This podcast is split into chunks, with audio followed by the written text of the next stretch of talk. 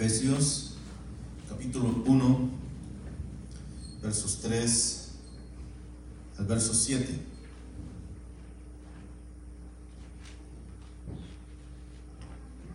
Se habría que ponerle de algún modo algún título a este, este mensaje y estos versículos que vamos a estar viendo de Efesios.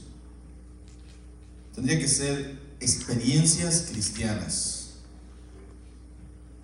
Y cada uno de estos eh, versículos que vamos a estar viendo, el versículo 13 nos habla de tres experiencias, el versículo 7 eh, nos habla de otra, versículo 6, versículo 11, versículo 5, 4, etcétera. Todos estos versículos nos hablan de experiencias cristianas, experiencias que, nos toca vivir como, como hijos de Dios.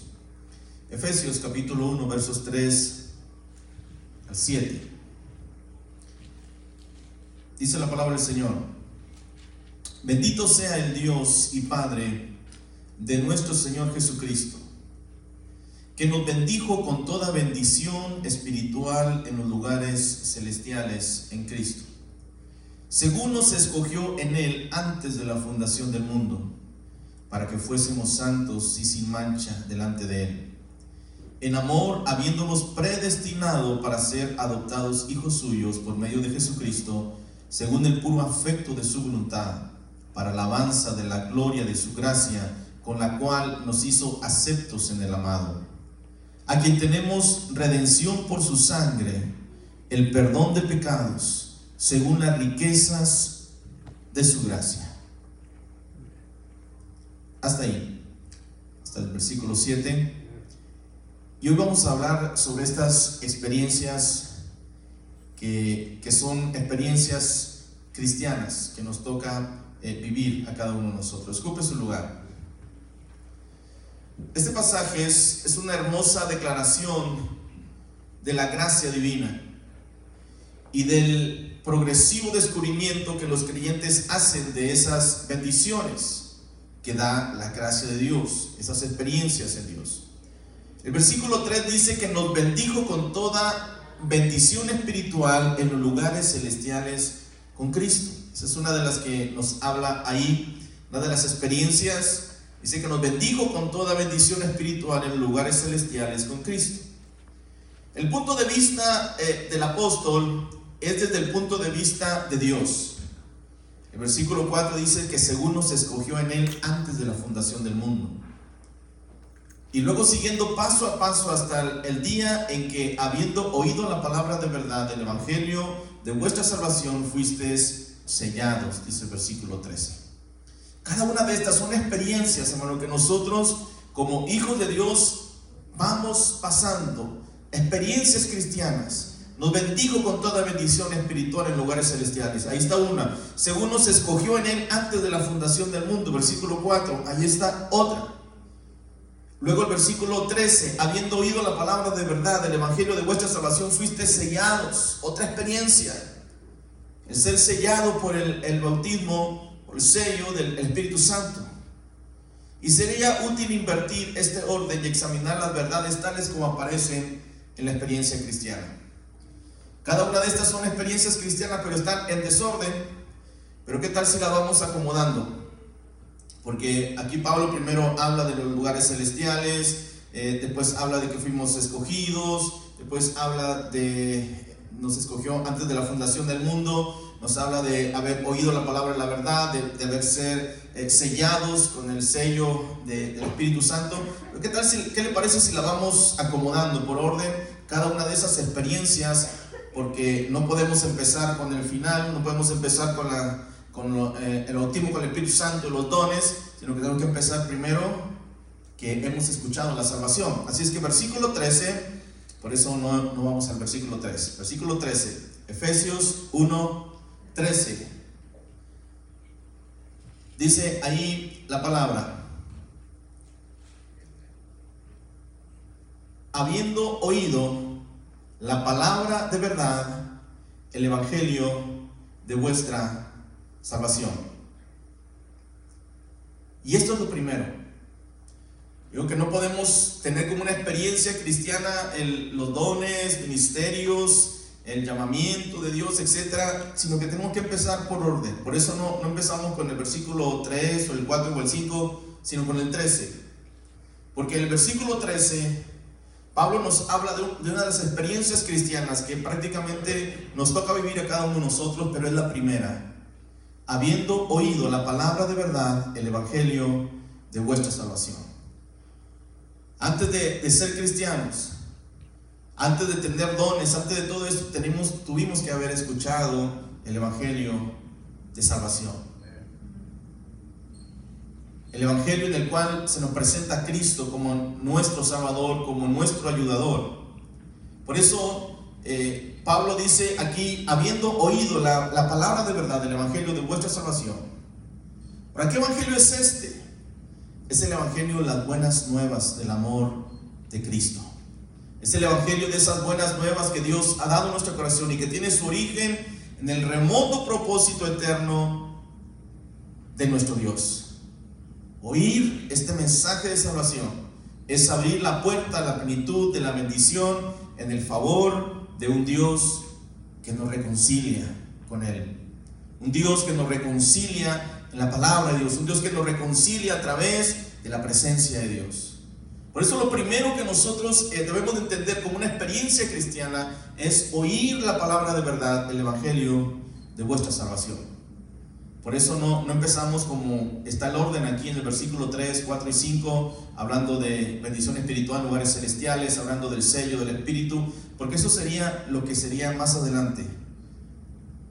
Verá que cuando vinimos a conocer al Señor, no vinimos con el bautismo con el Espíritu Santo, lo primero, lo primero fue escuchamos el Evangelio, escuchamos el Evangelio de salvación, entendimos que éramos pecadores, entendimos que necesitábamos reconciliarnos con Dios. Y lo primero que, que debimos haber entendido es el Evangelio de salvación, el Evangelio de las buenas nuevas.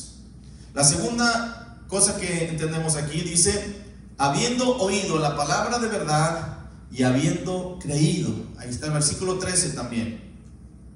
Ahí está estas palabras. Habiendo oído la palabra de verdad y habiendo creído. Porque muchos pueden oír, pero no creen. O esa semilla, como vimos en la parábola del sembrador semanas atrás, una cae junto al camino, otro cae entre pedregales, otro cae entre espinos, se ahoga, la semilla no crece. Así que muchos podemos escuchar, la semilla puede ser sembrada y muchos podemos eh, escuchar esa palabra, pero algunos no creen. La semilla no crece. No es suficiente escuchar, hermano, sino que tiene que haber la entrega de los afectos y de la confianza del corazón. No es suficiente con, con escuchar la palabra. No es suficiente con escuchar el Evangelio. Tenemos que entregar nuestra vida, nuestras emociones, nuestros efectos, nuestra confianza, nuestro corazón y creer. Esta confianza es la apropiación personal de la oferta que Dios ha hecho en Jesucristo. Es aceptar a Jesucristo, es haber oído la palabra de verdad, pero también haber creído, tener fe en Jesús. Es otra de las experiencias cristianas que nos toca eh, vivir. Gálatas capítulo 3, versículo 26 dice, todos sois hijos de Dios mediante la fe en Cristo Jesús. Somos hijos de Dios, pero solo mediante la fe en Cristo Jesús. No podemos ser hijos simplemente porque sí. Somos hijos porque hemos creído en el Evangelio de Salvación. Hemos creído en el sacrificio de Jesús. Hemos creído que Jesús nos reconcilia. Hemos creído que Jesús es el Hijo de Dios. Por eso Galatas 3:26 lo dice, todos sois hijos de Dios mediante la fe en Cristo Jesús. Si no hay esa fe en Cristo Jesús, no podemos eh, ser hijos de Dios. Por eso dice el versículo 13, habiendo oído la palabra de verdad y habiendo creído en él. La tercera experiencia cristiana es que, dice el versículo 13, fuiste sellados también en él con el Espíritu Santo de la promesa. El versículo 13 eh, dice, habiendo creído en él. Fuiste sellados con el Espíritu Santo de la promesa. Por eso digo que lo primero es escuchar la salvación, el mensaje, la palabra de verdad, el evangelio de salvación y creer. Y cuando hemos escuchado, hemos recibido ese mensaje de salvación, hemos creído, confesamos a Jesús como nuestro Salvador, entonces luego viene el bautismo con el Espíritu Santo. Fuiste sellados también en él con el Espíritu Santo de la promesa. Y el versículo 13 una vez más dice ahí, habiendo creído. El Espíritu Santo de la promesa ha sido dado como arras en nuestros corazones. Esas arras que son como las promesas cuando alguien se está casando y dan esas arras, es como un, pacto, una, una promesa. El Señor también nos dio esas arras del Espíritu, esa promesa. El Espíritu Santo de la promesa ha sido dado como unas arras en vuestros corazones de todo lo que Dios tiene reservado para sus hijos. Esa es como una aseguranza, es como algo que, el Señor está asegurando. Son, son unas arras, son unas promesas de lo que el Señor tiene reservado para sus hijos, para sus hijas. Con el cual fuiste sellados para el día de la redención final y perfecta, dice ahí Efesios 4:30. A través de estas arras del Espíritu nosotros somos sellados para el día de la redención. Vamos a ir ahí a Efesios capítulo 4, versículos 30. Note lo que dice ahí, Efesios 4, 4.30. ¿Alguien lo tiene? ¿Qué dice? Y no contestaste al Espíritu Santo de Dios con el cual fuiste sellado para el día de la redención. Ajá. Fíjense cómo lo, lo, lo menciona ahí. Y no contristéis al Espíritu Santo de Dios, con el cual fuisteis sellados para el día de la redención. Fuiste sellados para el día de la redención. Son esas arras del Espíritu. El Espíritu de Dios lo ha puesto en nuestros corazones. Dice la Biblia que no contristemos al Espíritu Santo Dios con el cual fuimos sellados para el día de la redención. El Señor ha determinado ese momento. Somos justificados por Él. Llevamos la marca de su firma. Somos justificados por el Señor. Y el Señor ha puesto, nos ha dado las arras, pero también nos ha dado ese sello de su espíritu. Llevamos la marca, llevamos esa marca del Señor, de su firma, son las arras del espíritu. Ahí lo, declara Efesios 4:30. En otras palabras, hermano, le pertenecemos al Señor. Somos aceptos en el amado. El Señor nos ha, puesto esas arras del Espíritu, pero también nos ha sellado con su Espíritu. Él ha puesto su firma, su marca en nosotros a través del Espíritu Santo. El Señor dice, esta persona me pertenece. Le pertenecemos al Señor. Somos aceptos en el amado. Parte de la experiencia cristiana. Vamos en la tercera experiencia cristiana ahí. La cuarta experiencia. Versículo 7. Dice ahí la palabra, Efesios 1, 7. En quien tenemos redención por su sangre el perdón de pecados según las riquezas de su gracia. La cuarta experiencia cristiana es que tenemos redención por medio de su sangre. No fuiste sellados para que pudiera ser redimidos, sino por cuanto habéis sido redimidos. Jesús se dio a sí mismo por nosotros, para redimirnos de toda maldad fuimos sellados, pero también fuimos redimidos por medio de la sangre de Jesús. Tito 2.14 dice, el Cordero fue inmolado desde antes de la fundación del mundo. Desde antes de la fundación del mundo Jesús estaba determinado para ser ese Cordero inmolado. Desde antes de la fundación del mundo estaba ya listo para que a través de ello tuviésemos redención por medio de su sangre preciosa. El cordero inmolado. Apocalipsis 5.9 también dice, porque tú fuiste inmolado y con tu sangre nos has redimido de todo linaje, lengua, pueblo y nación. El Señor, hermano, nos ha redimido con su sangre preciosa. El Señor nos ha redimido con esa sangre preciosa vertida en la cruz. Y Apocalipsis lo declara, porque tú fuiste inmolado y por tu sangre, con tu sangre nos has redimido para Dios.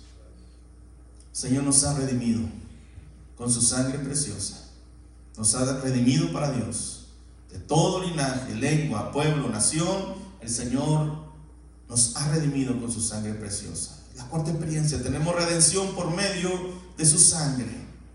La quinta experiencia, tenemos el perdón de pecados. Dice versículo 7, ahí mismo Efesios, pero el versículo 1, versículo 7 dice, en que tenemos redención por su sangre, el perdón de pecados según la riqueza de su gracia tenemos perdón de pecados. Y ello, dice el versículo 7, según las riquezas de su gracia. Ese perdón de pecados no tuviste nada que hacer tú, no tuviste nada que hacer yo. No tiene nada que ver con portarte bien, no tiene nada que ver con que seas bueno, no tiene nada que ver con que hagas cosas buenas. Es según la riqueza de su gracia.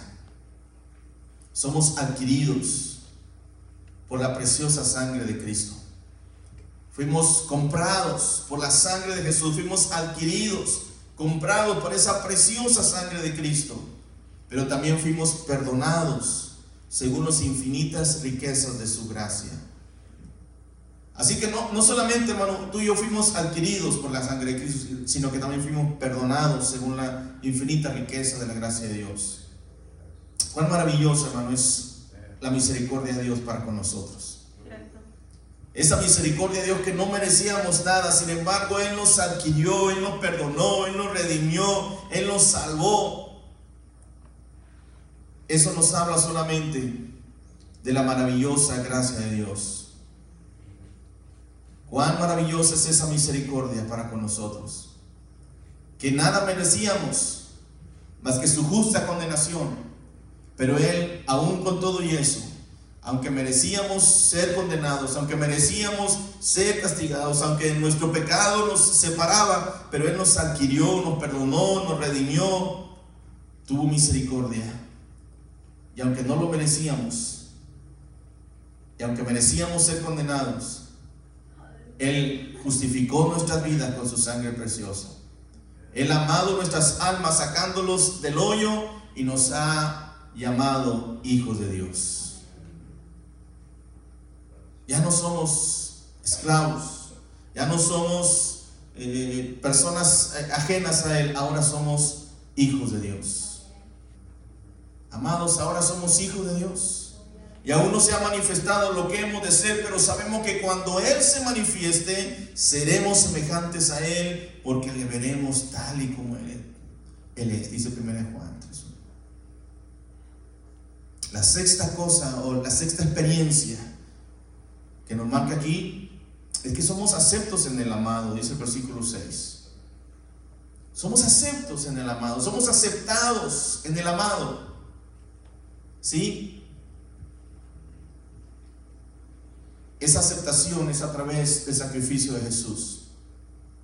Sí, aceptos, ya que en Él toda nuestra ignorancia, toda nuestra debilidad, todo nuestro fracaso, toda nuestra impotencia. Por la fe en Cristo, Dios se complace en envolver el alma que confía en Él y en las riquezas de su gracia en Cristo Jesús, para que seamos para alabanza de su gloria. Ese versículo 6. Con cuánto reconocimiento y con cuánta plenitud aceptó el Padre al Hijo cuando le resucitó de entre los muertos. Esta es la medida de tu aceptación en Él. Así como el Padre aceptó a Jesús cuando fue levantado entre los muertos, esa misma medida de aceptación, el Señor nos acepta a ti y a mí. Por eso el versículo 6 dice, somos aceptos o somos aceptados en el amado, en Cristo. Así como el Padre recibió a su Hijo después de haber resucitado, así también el Señor nos el Padre nos recibe a ti y a mí, esa es la misma medida de aceptación. Somos aceptados en el amado. La séptima experiencia dice en quien asimismo obtuvimos herencia. Qué bueno si usted tiene un familiar que es muy rico y que le deje o hay unos 10 millones de dólares, unos 50 millones de dólares. Usted es el único familiar y a usted le va a dejar su herencia. Ha sido curioso en estas cuestiones de las herencias porque ha habido personas que tenían mucho dinero, pero no sé si tenían quizá un mal carácter o tenían una muy buena forma de sobrellevarse con sus pocos familiares, pero he conocido de algunos casos que estas personas, a veces los ricos son muy extrovertidos, aunque a veces no saben en qué gastarse su dinero y a veces también no saben muy bien eh, convivir con, con, la demás gente, como así es su familia. Y si la familia no se interesaba por ellos, no les daba su vuelta, sin ver en un sentido decir me vas a entregar la herencia, si no, no te procuro, si no, no te visito, si no, no te miro. Y quizá ellos, de una manera en su perspectiva, quizá ellos piensan que todos se interesan en ellos solamente, o los sobrinos, o los nietos, o las personas, por su dinero, por su herencia, o por lo que pensarán dejarle de herencia. He conocido de algunos que no les dejan nada, aunque tengan uno o dos familiares y ya no tengan más familiares, sino uno o dos, llámese un sobrino, llámese un primo, llámese un, un tío, qué sé yo, y no dejan nada a esas personas. Y dice, es que nunca viniste a visitarme, es que nunca me procuraste, es que solo te interesaba mi dinero. Y podría ser, tal vez, tal vez no. Es como a veces las personas mayores, bueno, yo lo he visto en, en algunas ocasiones, no sé si todos sean así, pero se da cuenta que cuando ya empieza uno a envejecer, ya uno es como un poquito anciano. Y una de las cosas que lo primero que pasa que no les gusta bañarse. Y otra cosa, piensan que todos les roban. ¿No, ¿No se ha topado con eso? Tú me robaste, yo tenía aquí un dinerito, ya no está, me lo robaste. Y mi abuelita siempre dice que, que le robaban, nosotros ni, ni, sabíamos dónde guardaba ella, ella, sus cosas, pero ella los guardaba en un lugar y no se le olvidaba dónde lo había guardado, y por eso decía que, que se le robaban. Nadie se lo robaba, simplemente que ellos los, la, lo escondían también, que después ya no se acordaban dónde lo había escondido. Y ya hasta tiempo después salía ese dinero por ahí eh, que pensaba que nosotros le habíamos robado. A veces son características de los ancianos. Y cuando alguien quiere heredar a alguien, eh, eh, piensa esto, todos me quieren robar, todos esto, todo lo otro. Y, y, a veces lo que hacen, le dejan todo, todo su dinero a sus mascotas, o le dejan todo su dinero a un orfanato, o le dejan todo su dinero a otras cosas, o, o, o, simplemente no le dejan nada a nadie y se pierde ese dinero, o los bancos se quedan con ese dinero. Pero sabe que en cuanto a esta herencia que habla la palabra, no tenemos ese problema. No es como esta herencia de que a veces los humanos eh, tenemos. Por ejemplo, a mí mi herencia de, de, mi, de mi, padre, más, más que nada, puede que mi nariz tiene muchos, muchos poritos así, muchos poritos. Y eso lo viene de mi abuelita, Juanita Rodríguez, y luego se lo pasó a mi papá y me lo pasó, me lo pasó a mí. Y luego el copete así canoso de Miguel Aceves Mejía, ¿se acuerdan ese cantante Miguel Aceves Mejía? Un copete así, cantante que no, un copete así nomás canoso, así. Hasta ahí está mi papá, me lo pasó a mí también. Esas son las herencias que nosotros no, no hay dinero, pero son las herencias en cuanto a, a tu físico. Pero en el aspecto que habla aquí dice, en quien asimismo obtuvimos herencia. Gracias Dios que no son como esas herencias que, que humanamente tenemos, y no son tan extrovertidas o tan complicadas como las, que, las herencias que aquí se, se dan. En quien tenemos, en quien también hemos tenido porción asignada, dice ahí el versículo 11. Esta herencia, también dice la Biblia que hemos tenido porción asignada. No solo hemos sido aceptos en el amado, sino también partícipes de su herencia. Hemos recibido porción de ello. Y gracias a Dios que no es como la porción que, que, los ricos dan y con sus condiciones y una situación muy, muy rara que a veces ponen en sus, o, sus condiciones para recibir esas herencias. O herencias físicas como la que a mí me ha tocado, más que eh, más de la cuestión de la nariz y del cabello y todo eso. Pero sabe, la palabra del Señor dice en quien asimismo obtuvimos herencia. Hemos tenido porción asignada no solo nos hemos sido aceptos en el amado, sino también partícipes en su herencia. Y gracias a Dios que no son como las herencias que los humanos nos dan. Dice la Biblia, y si hijos, también herederos.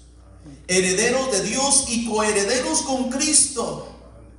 Si es que padecemos juntamente con Él, para que juntamente con Él seamos glorificados. Romanos 8, no solamente nos hizo hijos, como ya vimos eh, uno de los, eh, de, las, de los aspectos que hemos visto, de las experiencias de ser hijos de Dios, sino que también dice que él, somos aceptos en el amado.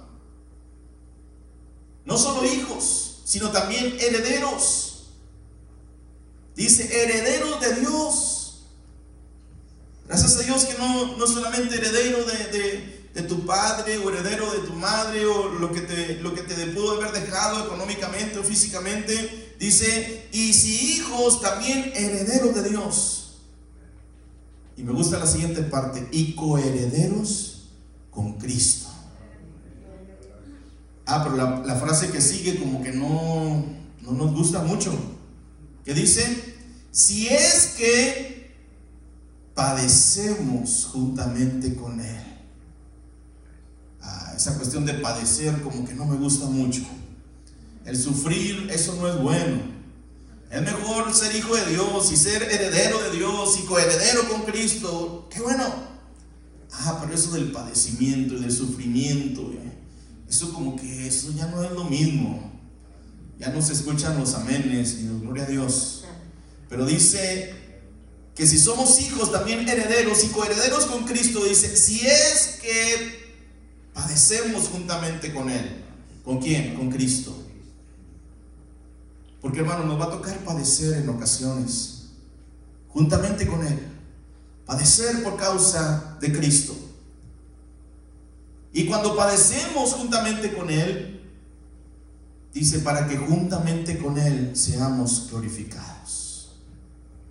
Así como el Señor padeció, también dice que aunque somos hijos, y herederos de Dios y coherederos con Cristo, dice, si es que padecemos juntamente con Él. A veces nos va a tocar padecer por causa de Cristo. Nos va a tocar padecer por causa del Evangelio.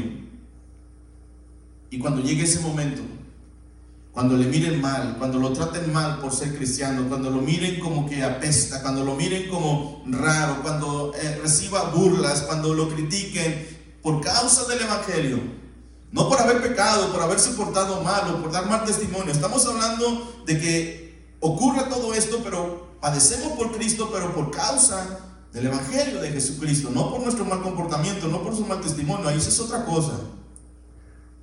Pero si es que padecemos juntamente con Él, para que juntamente con Él seamos glorificados.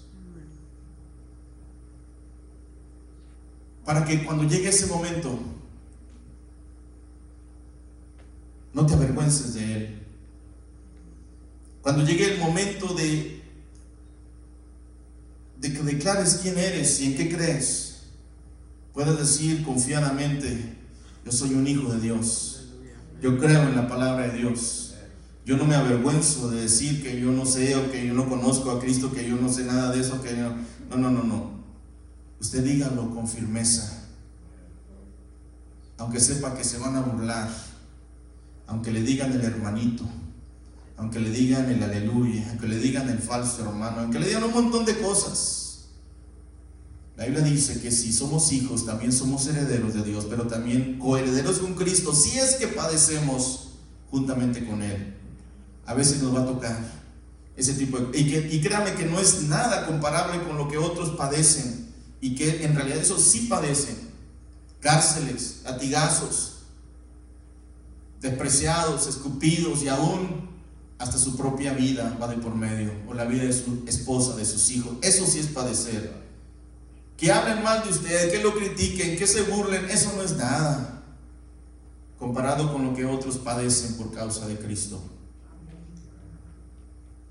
Usted y yo estamos en la gloria, mas no sabemos si esto será para siempre. Aunque dicen por ahí que nada es para siempre.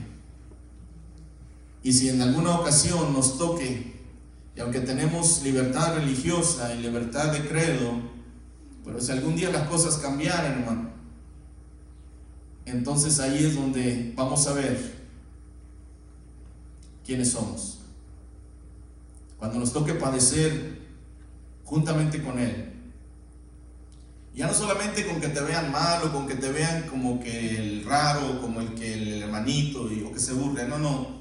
Padecer de una manera más seria.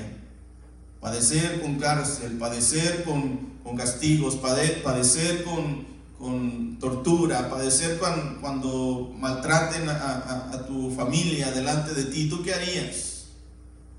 Si te ponen a, un hijo delante de ti, lo golpean y le dicen ahora o maldices a Dios o reniegas de Dios o a tu hijo lo vamos a seguir golpeando, ¿usted qué haría? Maldice a Dios, reniega de Dios, deja las cosas de Dios y te regresamos a tu hijo.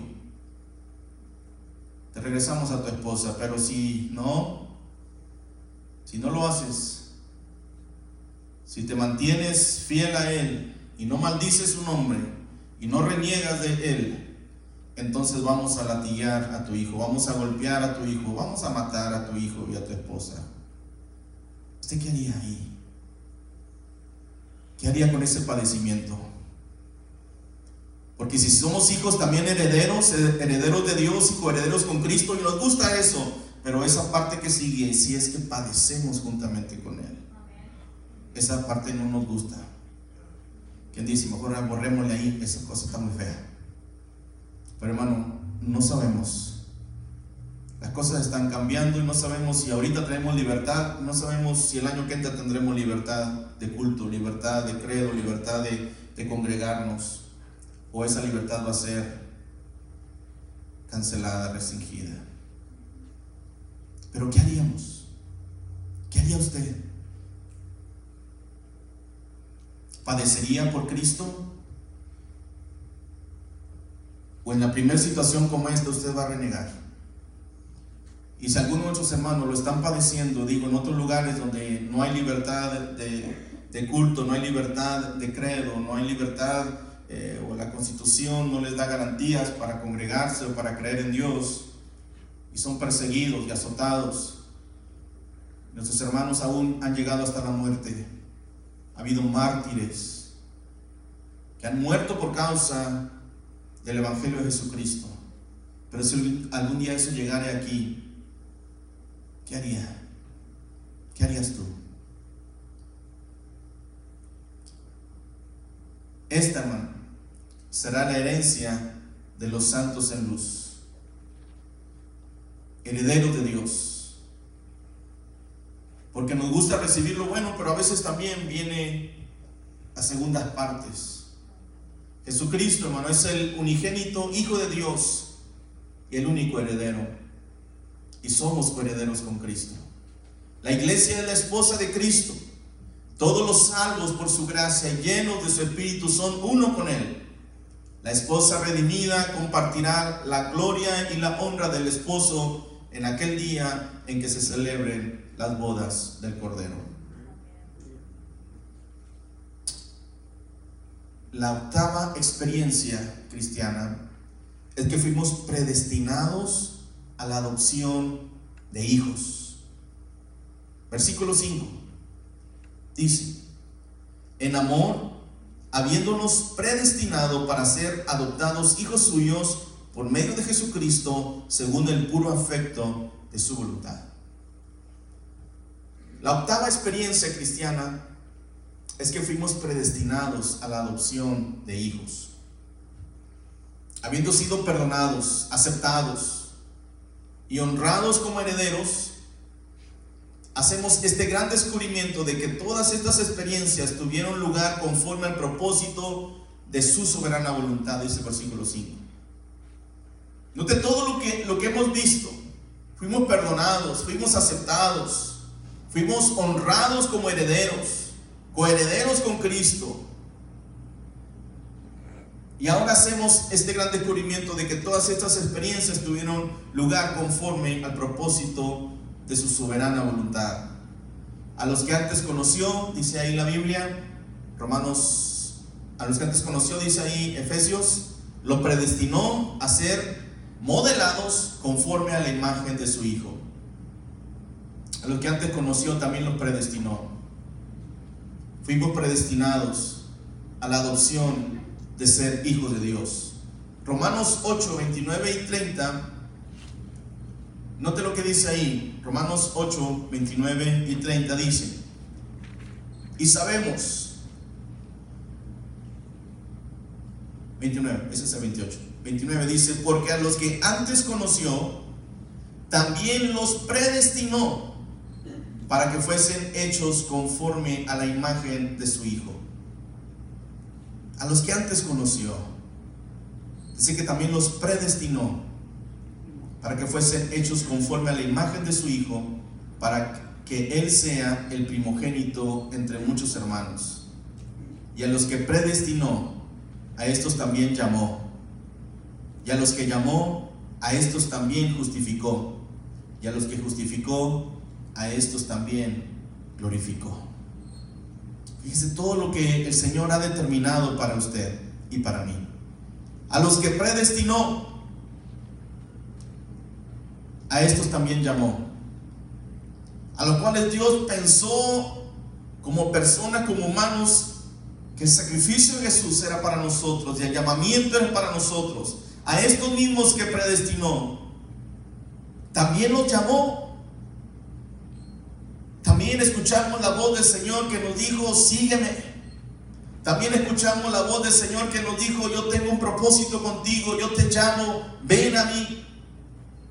Y así como nos predestinó, también nos llamó. Dice que a los que llamó, a estos también justificó. Cuando fuimos llamados, el Señor también nos justificó, nos hizo justos, nos hizo santos, nos apartó para su, ministerio. Dice, y a los que justificó, a estos también glorificó. Fuimos predestinados a la adopción de ser hijos. Y la novena experiencia, termino, la novena experiencia, ya vimos nueve experiencias de cristianas aquí en Efesios. La novena experiencia, la última, es que nos escogió en Él antes de la fundación del mundo. Dice el versículo 4, note lo que dice ahí, Efesios 1, 4, dice, según nos escogió en Él antes de la fundación del mundo, para que fuésemos santos y sin mancha delante de Él. Wow. A mí me emociona saber que el Señor nos escogió aún antes de la fundación del mundo. El saber que Él nos tenía en sus planes y en sus propósitos. El saber que Él nos escogió en Él antes de la fundación del mundo. El origen de la iglesia como cuerpo de Cristo puede ir tan atrás como cuando dice Juan 1.1 que en el principio era el verbo y el verbo era con Dios, y el verbo era Dios. Pentecostés fue la manifestación visible de este propósito eterno.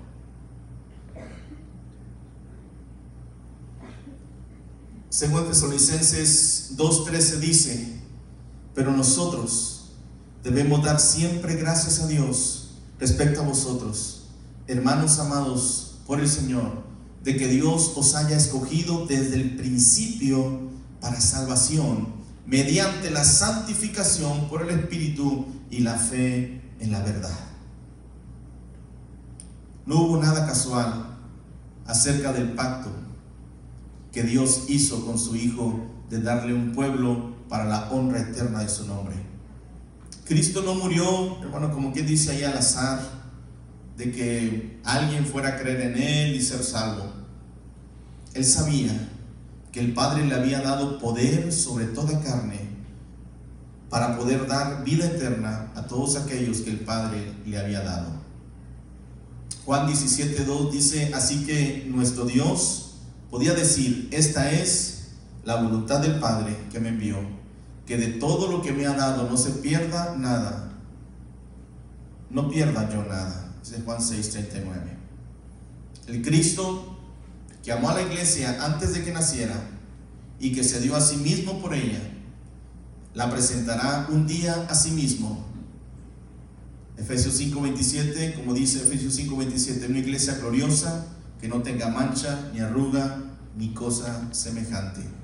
Entonces, Él verá el trabajo de su alma y quedará satisfecho. Judas, termino con este versículo, Judas, capítulo, bueno, solamente hay un capítulo, versículos 24 y 25, dice ahí la palabra del Señor. Y aquel que es poderoso para guardaros sin caída y presentaros sin mancha delante de su gloria, con gran alegría, al único y sabio Dios, nuestro Salvador, sea gloria y majestad, imperio y potencia, ahora y por todos los siglos. Amén. Aquel que es poderoso para guardaros sin caída y presentaros sin mancha delante de su gloria con gran alegría. Al único y sabio Dios. Él nos escogió antes de la fundación del mundo y Él nos presenta limpios. Él nos presenta, dice ahí Judas, aquel que es poderoso para guardaros sin caída y presentaros sin mancha delante de su gloria con gran alegría al único y sabio Dios, nuestro Salvador.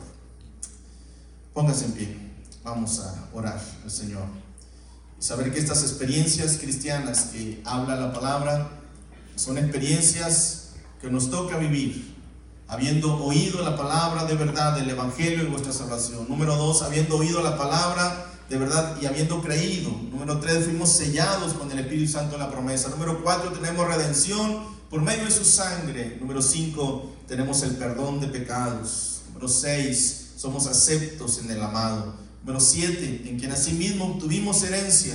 Número ocho, fuimos predestinados a la adopción de hijos. Y número 9 o la experiencia número 9 nos escogió en Él antes de la fundación del mundo. Cada una de estas experiencias cristianas nos llevan a conocer más y más del Señor y conocer sus propósitos en nuestras vidas. Oremos, Padre, te damos gracias en esta hora, Dios. En el nombre de Jesús. Señor, tú eres nuestra fuerza. Señor, tú eres nuestra ayuda. Señor, nuestra confianza está en ti. Nuestra esperanza está en ti, Señor. Somos aceptos en el amado. Nos presentamos delante de ti, Jesús. Nos rendimos ante ti, oh Dios. Hemos escuchado la palabra de verdad del Evangelio de nuestra salvación. Hemos creído en nuestros corazones fuimos sellados por el sello del Espíritu Santo en nuestras vidas. Porque tú, Señor, nos diste redención por medio de tu sangre. El perdón de pecados. Ahora somos aceptos en el amado, en quien así mismo, Señor, recibimos herencia. fuimos predestinados a la adopción de hijos. Aún desde antes de la fundación del mundo, tú ya tenías un propósito con nuestras vidas para que llegáramos a conocerte, para que llegáramos a ser hijos de Dios. Les escogiste antes de la fundación del mundo. Nos escogiste, Señor vez, Señor, de ese sacrificio en la cruz, tú abriste las puertas para que todo aquel que escuche este mensaje y crea en su corazón, como dice tu palabra, que si confesares con tu boca que Jesús es el Señor y creyeres en tu corazón que Dios le levantó de entre los muertos, serás salvo, porque con el corazón se cree para justicia, mas con la boca se confiesa para salvación. Tú nos has redimido, Señor, nos has salvado, nos has hecho nuevas criaturas, nos has dado las arras de tu espíritu, Señor, nos has dado ese sello, Señor, has dicho, estos son propiedad mía, me pertenecen tienen mi sello sobre de ellos. Nos has dado, Señor, de tu Espíritu. Tu gracia y tu favor, Señor, están sobre nuestras vidas. Nos has rodeado, Señor, nos has predestinado, nos has escogido aún antes de la fundación del mundo. Señor, estábamos en tus planes.